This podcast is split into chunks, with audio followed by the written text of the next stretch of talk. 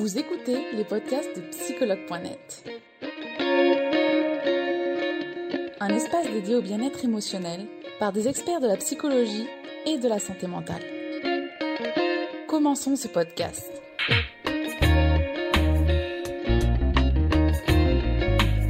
Donc je vous remercie de, d'accueillir aujourd'hui sur psychologue.net pour ce direct sur l'anxiété. Avec plaisir, avec plaisir. Surtout qu'il y a beaucoup de choses à dire avec les actualités en ce moment. Donc, euh, on va pouvoir faire des ponts aussi avec ça. Tout à fait. Donc, on va allier confinement et anxiété et en espérant que ça plaise à tous les utilisateurs. Donc, on va tout d'abord commencer avec ce qu'est l'anxiété. Hmm. Alors, il y a beaucoup de termes, anxiété, stress, peur, angoisse, tout ça c'est dans la même famille en fait. On est dans la catégorie de la peur. Ça peut être léger, ça peut être handicapant. C'est vraiment une histoire de curseur. Donc voilà, on pourrait donner une définition pour chacun d'entre eux, puis je vais donner quelques mots qui sont associés à chacun. Mais en réalité, on est dans un gros sac qui est la peur. Donc une angoisse, ça peut être voilà une petite peur qui naît, mais ça reste gérable. L'anxiété, un sentiment beaucoup plus diffus, voilà, d'angoisse un peu permanent. Il peut y avoir de la peur, il peut y avoir du stress, il peut y avoir le stress post-traumatique. Voilà, tout ça, c'est différent un peu comme un curseur qu'on place en fonction de ce qui se passe dans l'interne, c'est-à-dire à, l'intérieur de soi, et l'externe de la personne. D'accord. J'aurais envie de dire, moi, ce que je vous propose, c'est qu'on aille voir plus précisément comment ça se manifeste et ce, comment le réguler, et pas tellement de faire une définition terme par terme, parce qu'en fait, au final, c'est vraiment où est-ce qu'on met le curseur. Est-ce que c'est voilà un ressenti qui est normal, parce que l'anxiété peut être aussi une émotion et un sentiment qui est normal en fonction de ce qui se passe dans l'environnement, ou est-ce que c'est quelque chose qui pose problème à la personne et qui n'est pas ajusté? Euh, Auquel cas, là, il y a besoin d'aller voir ce qui se passe. vraiment une histoire, encore une fois, de curseur là-dessus. D'accord. Euh, quels sont les symptômes de l'anxiété hmm. Alors là, c'est assez propre à chacun. Ça peut être très varié. Le corps est un super euh, dialogueur, si je peux dire ça comme ça, de l'anxiété. C'est-à-dire, ça peut être à la fois des tensions dans le dos, ça peut être des douleurs au ventre, ça peut être la respiration qui est coupée, ça peut être des céphalées, c'est-à-dire des maux de tête qui sont liés à de l'anxiété. Tout ça, c'est assez propre à soi. Généralement, quand on a l'habitude de s'écouter un petit peu, on peut savoir que, par exemple, un mal de ventre, si c'est un mal de ventre spécifique, on sait que euh, c'est plutôt lié à l'anxiété parce qu'on se connaît. Voilà. Il n'y a pas un symptôme pour tout le monde, c'est assez particulier, puis assez créatif. J'ai envie de dire, le corps est assez créatif pour nous parler dans ce domaine. D'accord. Donc, finalement, il peut y avoir plusieurs symptômes. L'idée ici, c'est vraiment de s'écouter. Oui, tout à fait. Après, par exemple, une respiration coupée, bon, ça, c'est vraiment un, phénomène d'anxiété qui est assez, euh, assez courant. C'est souvent pour ça qu'on conseille d'ailleurs, euh, voilà, première, première chose, respirer. Voilà, quand il se passe quelque chose, on commence par respirer et ensuite on voit ce qui se passe. D'accord. Et entre la peur, l'angoisse, l'anxiété et les troubles anxieux, euh, quelle, est, quelle est la différence finalement? Mmh. Encore une fois, c'est une sorte de curseur. Donc voilà, je sais que parfois on parle de, euh, de maladie mentale, même pour l'anxiété. Je trouve que c'est quelque chose qui est pas tout à fait juste. Alors là, je dois passer dans le chat une question sur euh, la nausée. Oui, la nausée, ça peut être aussi un, symptôme euh, d'anxiété. Il n'y a pas de souci. Hein. Si vous souhaitez répondre au fur et à mesure. Là, comme non, c'est juste le vois là, comme on vient d'y répondre. Oui, la nausée en fait partie. On est vraiment sur une histoire de curseur et je préférais enlever le terme maladie mentale, qui est vraiment quelque chose de lourd, un peu comme euh, de la psychiatrie. Non, non, l'anxiété, il y a un décalage entre ce que la personne vit à l'intérieur et l'extérieur. Donc là, il y a quelque chose qui est pathologique au sens où nous on l'entend, c'est-à-dire dans la Gestalt, quelque chose qui n'est pas ajusté, mais c'est pas une maladie mentale en tant que telle. C'est quelque chose à aller réguler pour que ça soit plus juste. Donc sur les grandes différences, c'est vraiment une idée. Si vraiment on doit faire une classification, il y a un stress, ça pourrait être le premier niveau, qui peut se transformer en anxiété, en angoisse plus diffuse, et puis après ça peut devenir euh, voilà un trouble anxieux parce que ça prend euh, beaucoup de place dans la vie de la personne et c'est très récurrent pour aucune raison dans l'externe. Il y a des bonnes raisons dans l'interne, mais dans l'externe il n'y a aucune raison qui explique ça. D'accord. Et est-ce que l'anxiété c'est pathologique finalement? Alors pathologique dans le sens où bah, il y a une différence entre l'interne et l'externe, donc il y a quelque chose qui n'est pas ajusté. Mais je préfère le terme pas ajusté que pathologique qui est assez lourd, comme si le la, voilà, la personne était un problème. Non, il y a quelque chose qui se passe pour elle, mais c'est pas une pathologie. Je trouve que c'est un mot qui est assez chargé, pathologie, puis qui est souvent utilisé aussi dans les troubles psychiatriques. Donc c'est pas très juste. Après, si on regarde dans la littérature euh, psy, j'ai envie de dire, ce qu'on appelle nous le DECM, qui est vraiment un manuel qui, rend, qui référence tous les troubles. Oui, l'anxiété en fait partie, mais ça ne veut pas dire que c'est une pathologie dans le sens où la personne est pathologique. Voilà, il y a quelque chose qui n'est pas ajusté en elle et qui a besoin de travailler. D'accord. Et qu'entendez-vous justement par pas ajusté Je vois que finalement, il y a une personne qui vient juste de poser. Est-ce que c'est un trouble psychologique? Je pense que c'est pas, c'est pas très clair. Alors, ça dépend comment on voit les choses. C'est-à-dire que si vous voyez la littérature psy, on va vous dire oui, il y a quelque chose de pathologique là-dedans. Si je me mets dans ma posture vraiment, voilà, de thérapeute en Gestalt, psychothérapie, hein, je préfère dire qu'il y a quelque chose qui n'est pas ajusté parce que c'est pas quelque chose de mauvais qui est dans la personne qui dysfonctionne. C'est quelque chose effectivement qui lui fait du mal et qui n'est pas ajusté pour elle, mais elle n'est pas malade de ça. D'accord.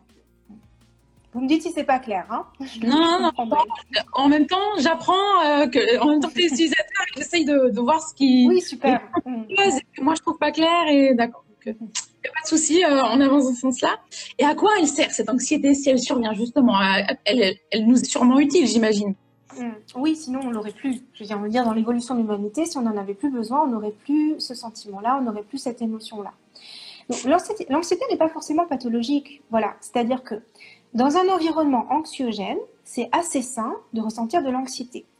Par exemple, en ce moment, avec ce qui se passe, s'il n'y avait pas un minimum de peur, là, il y aurait quelque chose de pathologique, puisque dans l'environnement, il se passe quelque chose où il y a un sujet au niveau de la survie. Donc c'est assez sain qu'il y ait un petit peu de peur, un peu d'anxiété, qui peut être vraiment régulé dans le dialogue interne et la façon de voir les choses pour que ça n'envahisse pas la personne. Donc oui, c'est une émotion qui est nécessaire, là, aujourd'hui, dans l'humanité. Le problème, et c'est aussi pour ça que c'est un sujet qui revient aussi souvent, c'est que souvent l'anxiété est disproportionnée par rapport au sujet. Par exemple, dans les phobies, c'est vraiment un exemple. Les phobies, c'est de l'ordre de l'anxiété, c'est-à-dire qu'il y a, quelque chose dans l'externe, c'est-à-dire dans l'environnement, dans le monde, qui peut être par exemple euh, la phobie des chiens. Voilà, un chien tout gentil, j'ai envie de dire un, un, labrador, par exemple, parce que c'est des chiens qui généralement sont assez calmes.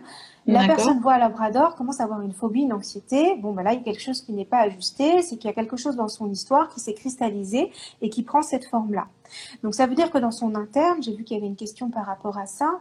Mm-hmm. il y a, dans les émotions, c'est beaucoup trop fort par rapport à ce qu'il y a. Si voilà, vous vous retrouvez en pays en guerre et qu'il y a de l'anxiété, j'ai envie de dire ça c'est normal comme réaction. Il y a quelque chose de simple puisqu'il y a un danger dans l'externe, donc c'est normal que dans l'interne vous ayez la sonnette d'alarme qui fait ding ding ding ding et qui dit bah attention là il y a un danger. D'accord. Est-ce que j'ai pu répondre à votre question? Tout à fait. Je pense que je pense que c'est clair. J'ai vu quelques questions passer entre temps, mais je pense que c'était euh, plus euh, du surplus quoi, pour savoir encore plus. Euh, donc finalement, il y a un bon usage de la peur. Tout à fait. C'est ça la peur. C'est-à-dire qu'on est. Voilà, la peur, elle est là pour garantir notre survie. Ce qui n'est pas sain, c'est d'avoir peur quand il n'y a pas de raison d'avoir peur. Si on résume, c'est ça. Et généralement, quand il y a une peur qui n'est pas ajustée, encore une fois, donc quand dans le monde, il n'y a rien qui est censé provoquer de la peur, c'est généralement qu'on a projeté sur le monde quelque chose en nous voilà, comme une expérience passée, là, traumatisante, on dit ça va se reproduire. Du coup, il y a une peur qui vient et qui dit bah, le labrador, c'est un danger, alors que le labrador, il vient juste pour euh, avoir un câlin. Voilà, j'ai envie de dire qu'il n'y a pas de peur à avoir. Il y a quelque chose qui se reproduit. Et c'est vraiment quelque chose qui se traite en thérapie. Quels sont ce que nous, on appelle les Gestalt inachevés? C'est-à-dire les situations inachevées du passé, là, qui, qui restent en nous émotionnellement et qui s'activent dès qu'il y a quelque chose qui pourrait avoir le même goût. Et il y a une partie de nous qui est là pour notre survie qui dit, bah là, vraiment, il y a un souci, donc euh, bah, je m'active pour dire danger, danger. C'est comme si l'alarme était mal réglée. Voilà, l'anxiété, quand c'est pathologique, c'est comme si l'alarme était mal réglée et s'activait alors qu'il n'y a aucun danger. D'accord. Et il y a un baromètre justement pour euh, mesurer ça? Comment on mm. sait que c'est trop mm. Alors, généralement, la personne se rend compte. C'est-à-dire, si on reprend notre exemple, du Labrador, euh, voilà, son entourage va certainement lui faire du feedback en disant Je ne comprends pas, il a l'air gentil, euh, quel est le problème s'il y a, ce, ce stress-là?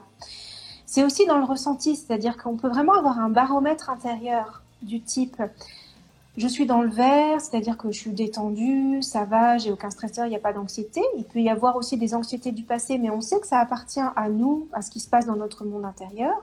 D'accord. Plus dans le bleu, je suis mobilisée. Potentiellement, il pourrait y avoir quelque chose. Donc euh, voilà. Euh, je me mets un petit peu en alerte pour vérifier que tout va bien et en même temps c'est régulé. Et puis là où ça devient problématique, c'est quand on passe dans le rouge ou dans le bleu foncé puis le rouge, puisque là il y a vraiment une peur interne, qui, un stress interne hein, vraiment qui fait perdre les moyens.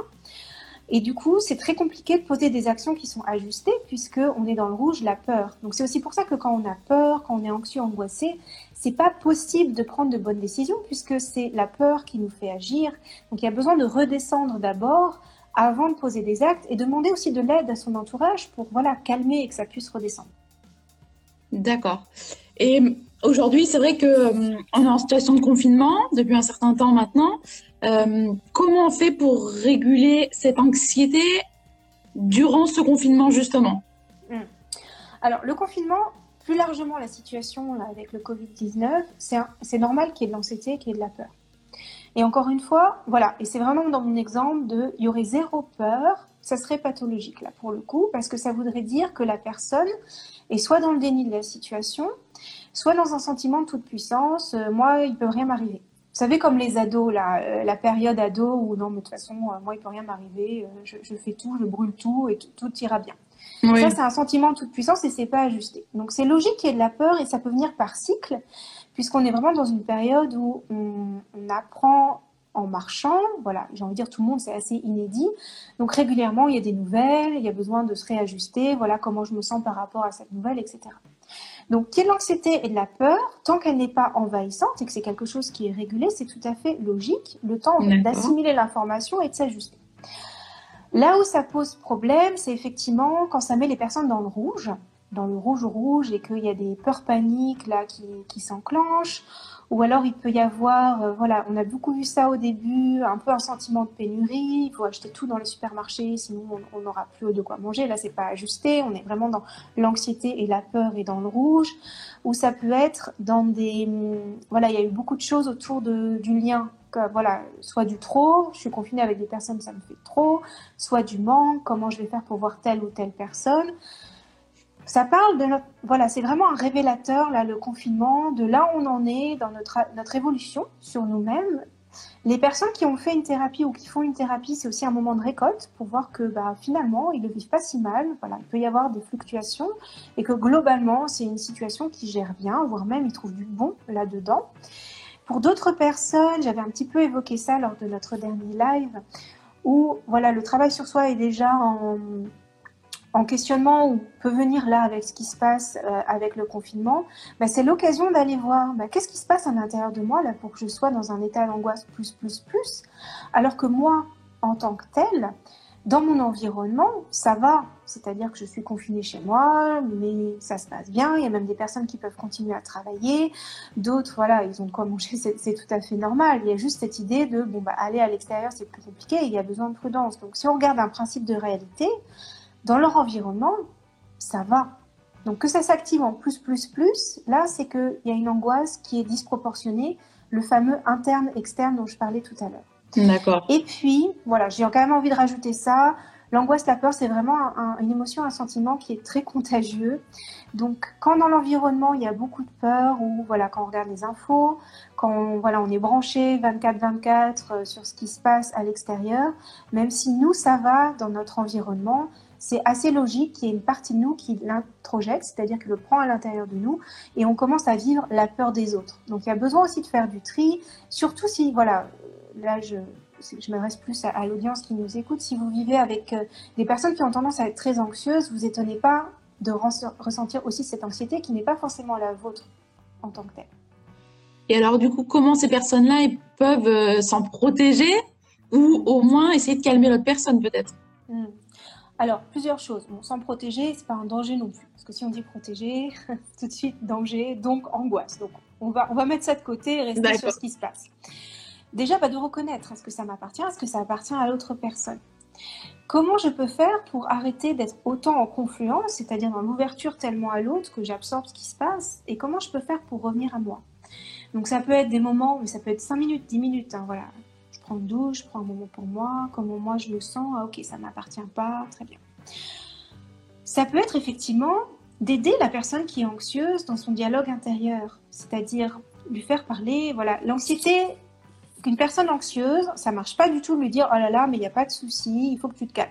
Là, ça va encore plus activer l'anxiété de la personne qui ne se sentira pas comprise. Donc vous pouvez tout à fait l'écouter et puis voilà, faire comme une régulation de son dialogue interne. Oui, il y a ça, mais il n'y a pas que ça. Par exemple, pour des personnes qui pourraient être très angoissées d'attraper le Covid-19, ok, on ne peut pas garantir, hein, voilà, il y a une partie d'inconnu. Et en même temps, ben voilà, on sait que le Covid-19, il y a 85% des personnes qui, n'ont pas de symptômes. Voilà, c'est pas que les cas extrêmes qu'on voit à la télé, ce qui n'empêche pas encore une fois la prudence, hein, qui, est importante. Donc de pouvoir avoir quelque chose où on ramène plus de principes de réalité. Si on regarde dans le réel, est-ce que c'est vraiment aussi fort? Et puis voilà, point par point, pour que la personne puisse redescendre et respirer. Parce que la respiration, voilà, c'est la première chose qui est coupée quand il y a de l'anxiété. Donc, revenir à la respiration pour que ça circule. D'accord. Et de manière générale, voilà, forcément, le travail thérapeutique fait qu'il y a de moins en moins de distorsions entre l'interne et l'externe. Donc, je voudrais pas non plus donner des, des feedbacks là-dessus qui soient un peu des, ce qu'on dit en anglais des quick fix, c'est-à-dire des choses, euh, voilà, si vous allez marcher dans la forêt, ça ira mieux. Oui, bien sûr, ça aide, mais ça ne change pas la problématique de fond, ce qui se passe de manière plus structurante.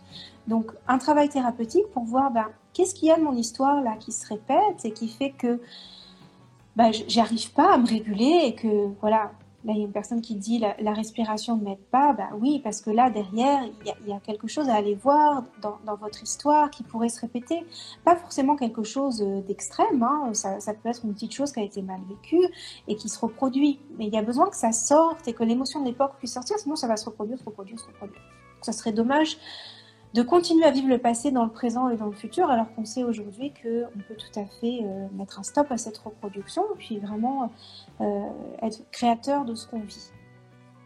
D'accord. Donc ici, finalement, il s'agit d'un travail de fond quand la si l'anxiété est beaucoup plus ancrée, si l'anxiété elle se vit au quotidien et non pas seulement lors de ce confinement, parce que dans les troubles, voilà, dans les troubles anxieux. Et en même temps, voilà, dans le confinement aujourd'hui, on est vraiment, c'est un zoom sur ce qui se passe pour nous à l'intérieur. Donc c'est aussi une super opportunité il y a peut-être des personnes là qui sont qui peuvent avoir des moments anxieux dans le quotidien avant confinement, puis qui ne prêtent pas vraiment attention parce que il y a comme un espèce d'équilibre dans le, déséquilibre qui s'est trouvé.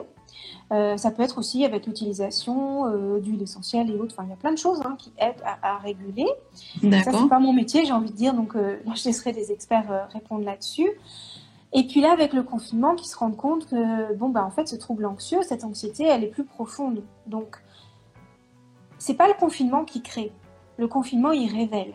Et c'est une vraie opportunité d'aller voir ce qui se passe à l'intérieur parce que c'est tellement en zoom, il y a tellement un stabilo sur ce qui se passe, autant en profiter pour voir ce qui se passe. D'accord. Merci euh, Claire euh, pour euh, tous ces éclaircissements. si jamais vous avez autre chose à rajouter, n'hésitez pas. Sinon, on va passer à la seconde partie qui est la partie questions pour les utilisateurs. Vous avez autre chose à rajouter? Alors, je regarde, j'avais préparé un petit peu notre live, donc je regarde s'il y a des points, puis je vous dis. Oui, il y a aussi une clé, vraiment, l'anxiété, c'est la projection dans le futur. Donc revenir, revenir dans le présent, et puis ça peut être, voilà, limite physique, hein, je touche mes mains, je touche mon corps, je suis dans le présent. Qu'est-ce qui se passe ici et maintenant? Ah bah Ici maintenant ça va. Là on est sur un live Instagram, j'imagine que tout le monde est bien installé là. Là ça va. Bon, puis step by step, de voir plus tard. Parce que l'anxiété, c'est le mental qui projette le passé sur le futur ça sera jamais la même chose, c'est pas possible. donc vraiment une clé, revenir voilà, dans le dialogue intérieur, demander des ressources à l'extérieur pour aider à ce que ce dialogue intérieur soit plus régulé et revenir dans l'ici et maintenant. Maintenant, on en est, on en est où là? D'accord. Et de s'autoriser à avoir aussi des anticipations positives. Hein. Les anticipations ne sont pas forcément négatives. D'accord. Contrairement à ce qu'on peut souvent voir dans le monde. Je vois une personne justement ici qui parle euh, de méditation. Est-ce que la méditation elle est recommandée pour euh, l'anxiété? Alors la méditation c'est génial parce que ça permet de revenir au, souffle et au moment. Et en même temps seul, voilà, la méditation c'est un peu un nettoyage au karcher des pensées. Voilà, ça peut aussi être ça. C'est-à-dire que La méditation, c'est le principe. Alors, il y a plusieurs types de méditation. Il y a des méditations guidées, donc qui permet au mental voilà, de suivre quelque chose. Et puis, il y a des méditations sur le souffle. Donc, il n'y a rien qui est dit et vraiment, on suit ce qui se passe euh, avec le souffle. D'accord. Ça fait remonter des choses, c'est-à-dire que c'est l'inconscient qui parle. Donc, la méditation, c'est un super outil accompagné de la thérapie. Sinon, ça fait ressortir des choses et puis, ben, qu'est-ce qu'on en fait? D'accord. Merci Claire euh, pour euh, cette Euh, alors, on va commencer du coup avec les questions des utilisateurs. Si jamais il y a une question auquel vous ne pouvez pas répondre, vous n'hésitez pas à le dire. Alors, pourquoi l'anxiété entraîne parfois une déréalisation? Comment se sortir de la déréalisation? Alors, j'imagine que la personne entend des, réalisations comme se déconnecter de la réalité. Oui. Donc, c'est le fait d'être dans le rouge, c'est-à-dire que quand on est dans le rouge, on ne voit pas ce qui se passe il y a tellement de peur, même le corps, hein, voilà, on le sent dans le corps, du cortisol, etc., qu'on ne voit que ce qu'on craint. Donc, ça ne permet pas de voir les ressources à l'extérieur. Donc, si la déréalisation, c'est bien le fait de ne pas voir ce qui se passe à l'extérieur, bah, il y a un stress et un stresseur tellement énorme dans l'environnement que la personne se dérégule et c'est pas possible de voir exactement ce qui se passe. Et puis ça, ça peut même donner parfois hein, des incompréhensions, voire un peu de paranoïa. Hein. Voilà, parce que le rouge, c'est ça. Rouge, on n'est plus dans la réalité. D'accord. Et comment on s'en sort alors du coup de cette déréalisation? Alors, deux choses. Déjà, quand on est dans le rouge, reconnaître qu'on est dans le rouge et qu'on ne peut pas, voilà, qu'on ne peut pas prendre de décision, qu'on ne voit pas le monde tel qu'il est. Redescendre progressivement, donc ça peut être trouver des ressources, quelqu'un qui pourrait rassurer la personne, etc. Et vraiment un travail de fond, hein, un travail interne de fond, thérapeutique, pour éviter de tomber dans le rouge, voilà, surtout quand c'est régulier. C'est-à-dire que ça peut arriver quand il y a des nouvelles qui sont pas bonnes, quand il y a un choc. Je pense notamment aussi à tout ce qui est euh, traumatique, euh, stress post-traumatique. On est aussi dans cette catégorie-là, même si c'est un traitement particulier. D'accord. Il y a quelque chose de l'ordre de si c'est récurrent, il y a vraiment besoin de faire un travail thérapeutique là pour voir d'où ça vient cette histoire, mais encore une fois pas dans une idée de j'ai trouvé la cause et du coup ça va aller mieux. Non, c'est plus qu'est-ce qu'il y a dans l'atmosphère euh, dans laquelle j'ai évolué qui fait que bah, aujourd'hui je, reproduis cette même atmosphère où peut y avoir de l'anxiété? Et parfois on ne trouve pas une cause mentale, c'est vraiment du ressenti physique et émotionnel qui peut s'exprimer et puis une fois que ça s'est fait, bah, on peut passer à autre chose. Donc on n'est pas dans une recherche hein, d'une réalité historique mentale, on est vraiment plus dans que ça sorte de la personne pour arrêter d'agir à son insu. D'accord. D'accord, bah merci Claire pour euh, ces conseils vraiment très précis pour le coup, en espérant que ça a aidé la personne. Euh.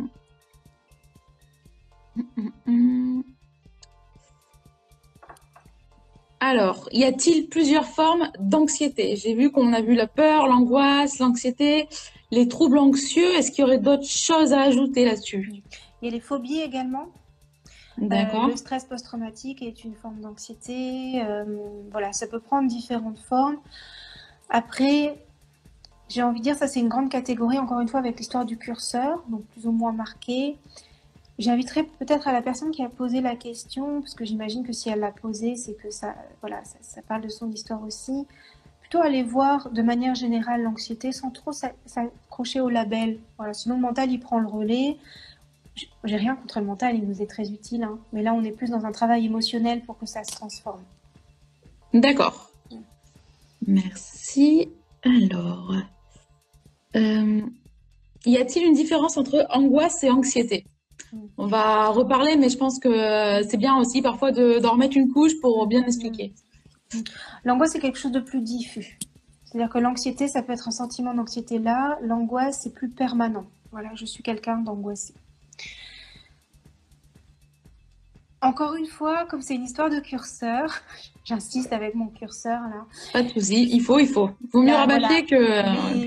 la ligne entre les deux est assez fine, puisque à quel moment on passe dans une ou l'autre catégorie. Donc on est plus, voilà, angoisse ou anxiété, c'est de la peur. Voilà, c'est une forme de peur qui, encore une fois, peut être ajustée quand l'environnement est source d'angoisse ou qui est anxiogène, puisque là, il y a un message à délivrer, et qui devient non ajusté quand il y a une différence entre ce qui se passe vraiment dans le monde et ce qui se passe dans notre interne. D'accord. D'accord. J'aurais presque envie d'illustrer avec un exemple. Pour les personnes qui font des théâtres, qui ont l'habitude de parler en public, il y a toujours une angoisse et une anxiété avant. C'est pas pathologique, c'est normal. Parce qu'il se passe des choses dans l'environnement, puis après ça passe. Ce qui serait pathologique, c'est d'être constamment anxieux ou angoissé à l'idée de parler à quelqu'un. Donner des exemples pour illustrer ces différences. D'accord. Merci Claire. Alors, sommes-nous anxieux par nature ou le devient-on? Alors, on l'est tous par nature parce qu'il y a une partie de nous qui est là pour notre survie et qui donc va s'activer quand il y a des dangers et créer de l'anxiété et de la peur. Donc j'ai envie de dire naturellement, l'être humain a ce côté anxieux parce qu'on en a besoin. C'est encore une fois la, la sonnette d'alarme dont je parlais tout à l'heure. D'accord. J'entends que dans la question, on le devient, c'est plus dans le sens, est-ce que le fait d'être chroniquement anxieux ou d'avoir un fond d'anxiété en permanence, est-ce que c'est quelque chose de naturel ou est-ce que c'est quelque chose qui provient voilà, de la façon, dans l'atmosphère dans laquelle on a vécu?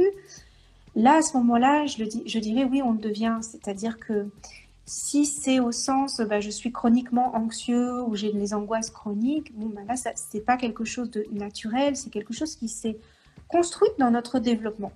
Et là, il y a besoin d'aller voir ce qui se passe. D'accord, donc pareil, on revient. Mm, mm. Pareil ici, finalement, il faut revenir sur un travail de fond. Tout à fait. En fait, voilà, on revient toujours à la même chose, l'idée d'aller voir ce qui se reproduit pour arrêter de vivre tout le temps la même chose. D'accord, super. Merci. Alors, une autre question. On a eu aussi beaucoup de questions là. Hein, euh. mm, super. Euh, euh, alors, comment faire pour ne pas envisager systématiquement le pire scénario? Est-ce qu'il y a des astuces, des conseils ici? Hmm. Alors, vous pouvez vous amuser à faire un petit jeu. C'est-à-dire que, imaginez que, comme dans les BD ou les dessins animés, vous avez des petits bonhommes là qui se parlent. Vous savez, euh, alors souvent on a le diable et l'ange, donc là on n'est pas dans cette logique-là, mais comme de petits personnages. Donc vous avez un personnage qui va dire vraiment quel est le pire scénario. Vous le faites parler, mais vous faites vraiment parler hein, à fond. Voilà, ça serait vraiment quoi le pire du pire du pire. Sachant que de toute façon, le pire scénario, ça ne se réalise jamais. Donc vous pouvez vraiment y aller, lui donner un temps, 10 minutes, un quart d'heure, ça dépend du sujet. Puis une fois que c'est fait, vous laissez la parole à l'autre personne, l'autre partie de vous, qui a une vision plus juste de la réalité, pour voir ce que cette partie de vous aurait à dire. Par exemple, euh, voilà, on, va rester encore confiné trois ans. Petit bonhomme qui parle là. Ou enfin, si on regarde dans les faits, c'est techniquement pas possible. Puis tout ça, ça évolue. Ça pourrait être euh, alors, je ne parle pas des anxiétés et des phobies. Hein. Enfin, je ne parle pas des phobies qui sont des traitements de fond. Là, il y a besoin d'être accompagné. Mais dans le dialogue intérieur, quand vous sentez qu'il y a quelque chose qui est dérégulé, qui n'est pas juste, vraiment de faire parler ces deux parties de vous en leur laissant un temps égal. C'est-à-dire que la partie de vous qui imagine le pire scénario, elle ne le fait pas pour le fun. C'est-à-dire qu'elle le fait pour protéger la personne. En se disant, si j'imagine le pire du pire du scénario, bah, je serai protégée puisque je l'aurais anticipé. Donc, l'idée, c'est vraiment laisser cette partie de vous parler, parce qu'elle est là pour votre survie, puis après passer à l'autre partie qui a vraiment un regard plus aligné et plus juste sur la vie et ce qui se passe et dire ok mais si on regarderait vraiment qu'est-ce que qu'est-ce qu'on pourrait dire? Et si c'est compliqué vous pouvez tout à fait demander à une personne à qui vous avez confiance en qui vous avez confiance et à qui vous savez que sa réponse sera ajustée de faire ce dialogue pour voir ok et généralement, là, ça calme. C'est même un exercice qui peut être fait un petit peu tous les jours hein, pour entraîner aussi cette partie-là, qui souvent a moins d'espace pour, euh, pour pouvoir euh, s'exprimer, puisque l'autre partie avec les, les pires scénarios, c'est vraiment une partie dans l'histoire de l'humanité qui a été limite surentraînée, un peu comme un, quelqu'un qui fait trop de sport, là, qui est un peu bodybuildé. Parce que dans l'histoire de l'humanité, on a vécu tellement de choses qui a touché à la survie que on en a hérité de ça. Et il y a une partie un peu automatique qui s'active là-dessus. D'accord. Et en même temps, il est possible de choisir le dialogue qu'on a à l'intérieur de nous. D'accord, merci euh, Claire. Donc là, on a vraiment eu euh, l'astuce, le conseil et ouais, parfait, merci. Alors, euh, hum, hum. Alors, qu'est-ce que je peux faire quand l'anxiété ne me permet pas de me concentrer hmm. Alors, justement, d'arrêter de vouloir être concentré parce que ça ne marche pas du tout. De plutôt prendre un OK, là, je suis anxieuse ou je suis anxieux, je ne peux pas faire autrement. Là, ce qu'on vient de faire comme euh, expérience, là, ce que je propose comme expérience, c'est vraiment quelque chose qui peut être fait. Si c'est trop compliqué, d'appeler quelqu'un qui pourrait aider à réguler ou de parler avec quelqu'un qui aide à réguler et puis de s'autoriser à se dire, bah voilà, je me concentrerai plus tard. Là, je me donne du temps pour voir ce qui se passe avec cette anxiété et que ça retombe, avec vraiment ce baromètre dont je parlais tout à l'heure en tête. Est-ce que je suis dans le rouge? Est-ce que je suis dans le bleu foncé? Est-ce que je suis dans le bleu? Est-ce que je suis dans le vert? Et tant qu'on n'est pas redescendu dans le bleu clair, c'est pas possible de se concentrer. De s'autoriser ça aussi. D'accord. Donc redescendre finalement au fur et à mesure. Mmh, tout à fait. Et s'autoriser aussi que ça prend un petit peu de temps de redescendre. D'accord. Alors, euh, j'essaie de prendre les questions du tout début aussi. Euh, alors, ici, je sais que vous n'avez pas trop voulu en parler tout à l'heure, mais on me demande quand même quelles sont les activités pour combattre l'anxiété. Alors, ici, j'imagine que l'activité, ça va être la méditation, aller dehors. Est-ce que vous en avez d'autres? Hmm. Alors, oui, après, je laisserai des experts dans ce domaine développer, mais oui, bien sûr, il y a une hygiène de vie aussi pour éviter l'anxiété. C'est-à-dire que, de manière générale, hors confinement, des personnes qui font que junk food et qui ne bougent pas de leur canapé, ben, ça va être compliqué de pouvoir réguler parce qu'on sait que le corps peut être voilà, devenir anxieux, c'est-à-dire qu'il y a un stress physique de ne pas avoir les bons nutriments, de ne pas être traité de la bonne façon. Donc, j'ai envie de dire une hygiène de vie euh, assez. Euh, assez bon sens, hein, c'est-à-dire euh, manger équilibré, bouger, et même en confinement, il est possible de bouger. Hein. Euh, et pas besoin d'être forcément connecté en ligne tout le temps. Il y a, des choses qui, sont faisables. Pour certaines personnes, la méditation, ça peut aider. Pour d'autres, il y a des musiques qui calment. Vraiment avoir un peu à portée de main une liste de trucs et astuces. Alors ça peut être des exemples comme j'ai donné là, où les personnes s'y retrouvent et ça, ah oui c'est vrai, la musique ça me calme, ça, peut me faire du bien pour redescendre. D'avoir une liste à portée de main pour que, même dans le rouge, ah oui, bon je vais faire ça. Ça peut être appeler quelqu'un, comme j'évoquais tout à l'heure, pour, pour réguler le dialogue intérieur. Par ailleurs, alors là, je laisserai vraiment développer euh, naturopathe ou, autre, donc c'est plus la spécialité. Et en même temps, on sait que bah, le stress et l'anxiété, ça brûle beaucoup, beaucoup de magnésium. Donc c'est important de pouvoir avoir un équilibre et une vigilance là-dessus. Donc oui, bien sûr, une hygiène de vie qui fait du bien au corps. Oui, ça aide. Mais c'est voilà, et en même temps, c'est même pas un mais c'est en même temps, quand il y a vraiment quelque chose comme un fond d'anxiété, ça, c'est pas suffisant. Donc, c'est aussi pour ça qu'il y a des personnes qui disent, bah, moi, j'ai essayé de respirer, ça marche pas, j'ai fait de la méditation, ça marche pas.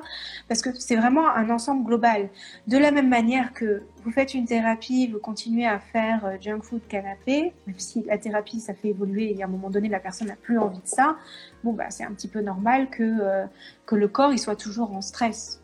Voilà. Donc, il y a vraiment une histoire d'équilibre. Et puis, on est dans une vision holistique aussi. Hein. On est un corps, on est des émotions, on est un mental, un esprit, voilà, tout ça ensemble, donc tout est à traiter.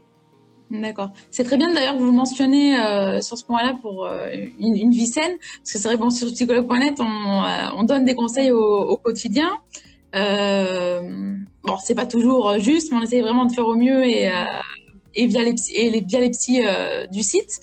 Et c'est vrai que parfois, bah, effectivement, ce que vous nous dites, que les utilisateurs nous disent, mais c'est pas suffisant. Pourquoi vous nous dites avoir un mode de vie sain. Moi, j'ai essayé, alors euh, mm. on me dit la mauvaise foi ou autre. Non, bien sûr, mais c'est une part quand même.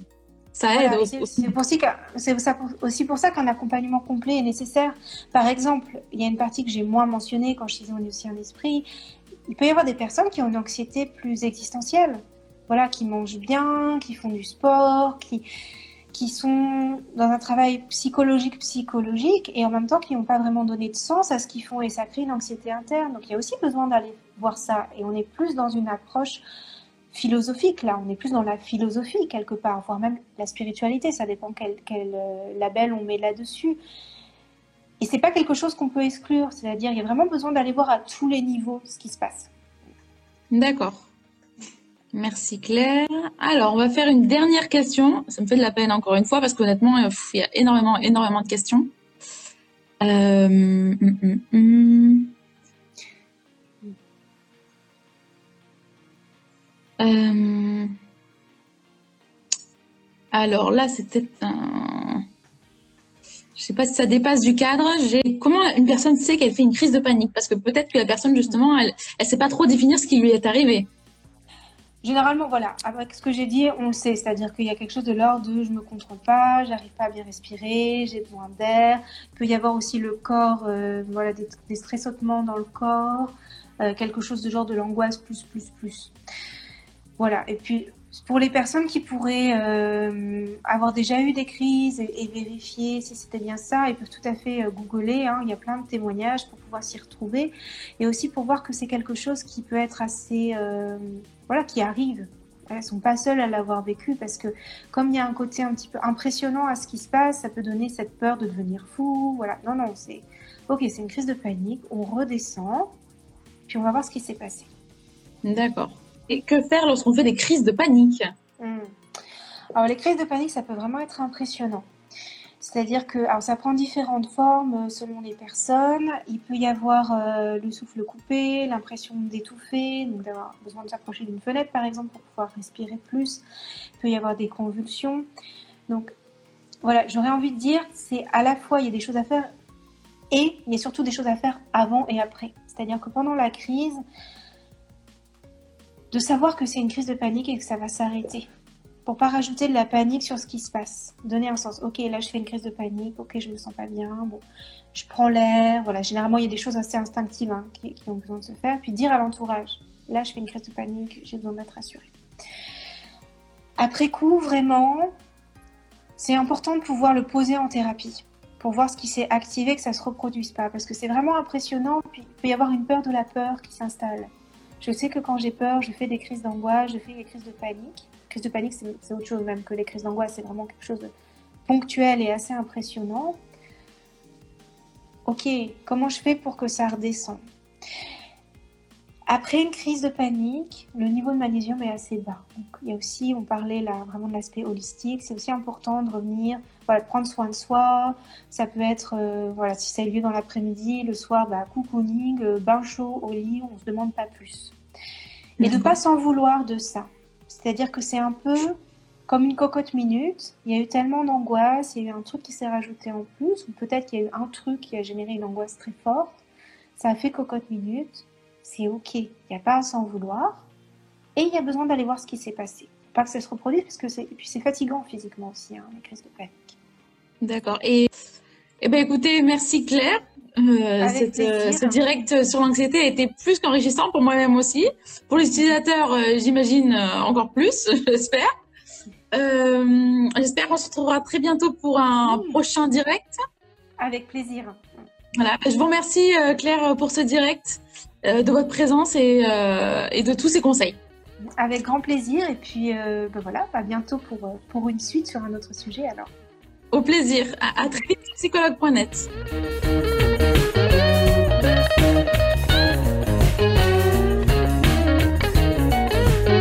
Nous espérons que vous avez aimé le podcast d'aujourd'hui. Souvenez-vous que tous ces sujets sont disponibles sur notre site psychologue.net et que vous pouvez également voir la vidéo complète sur l'Instagram TV sur psychologue.net. Rendez-vous dans notre prochain podcast.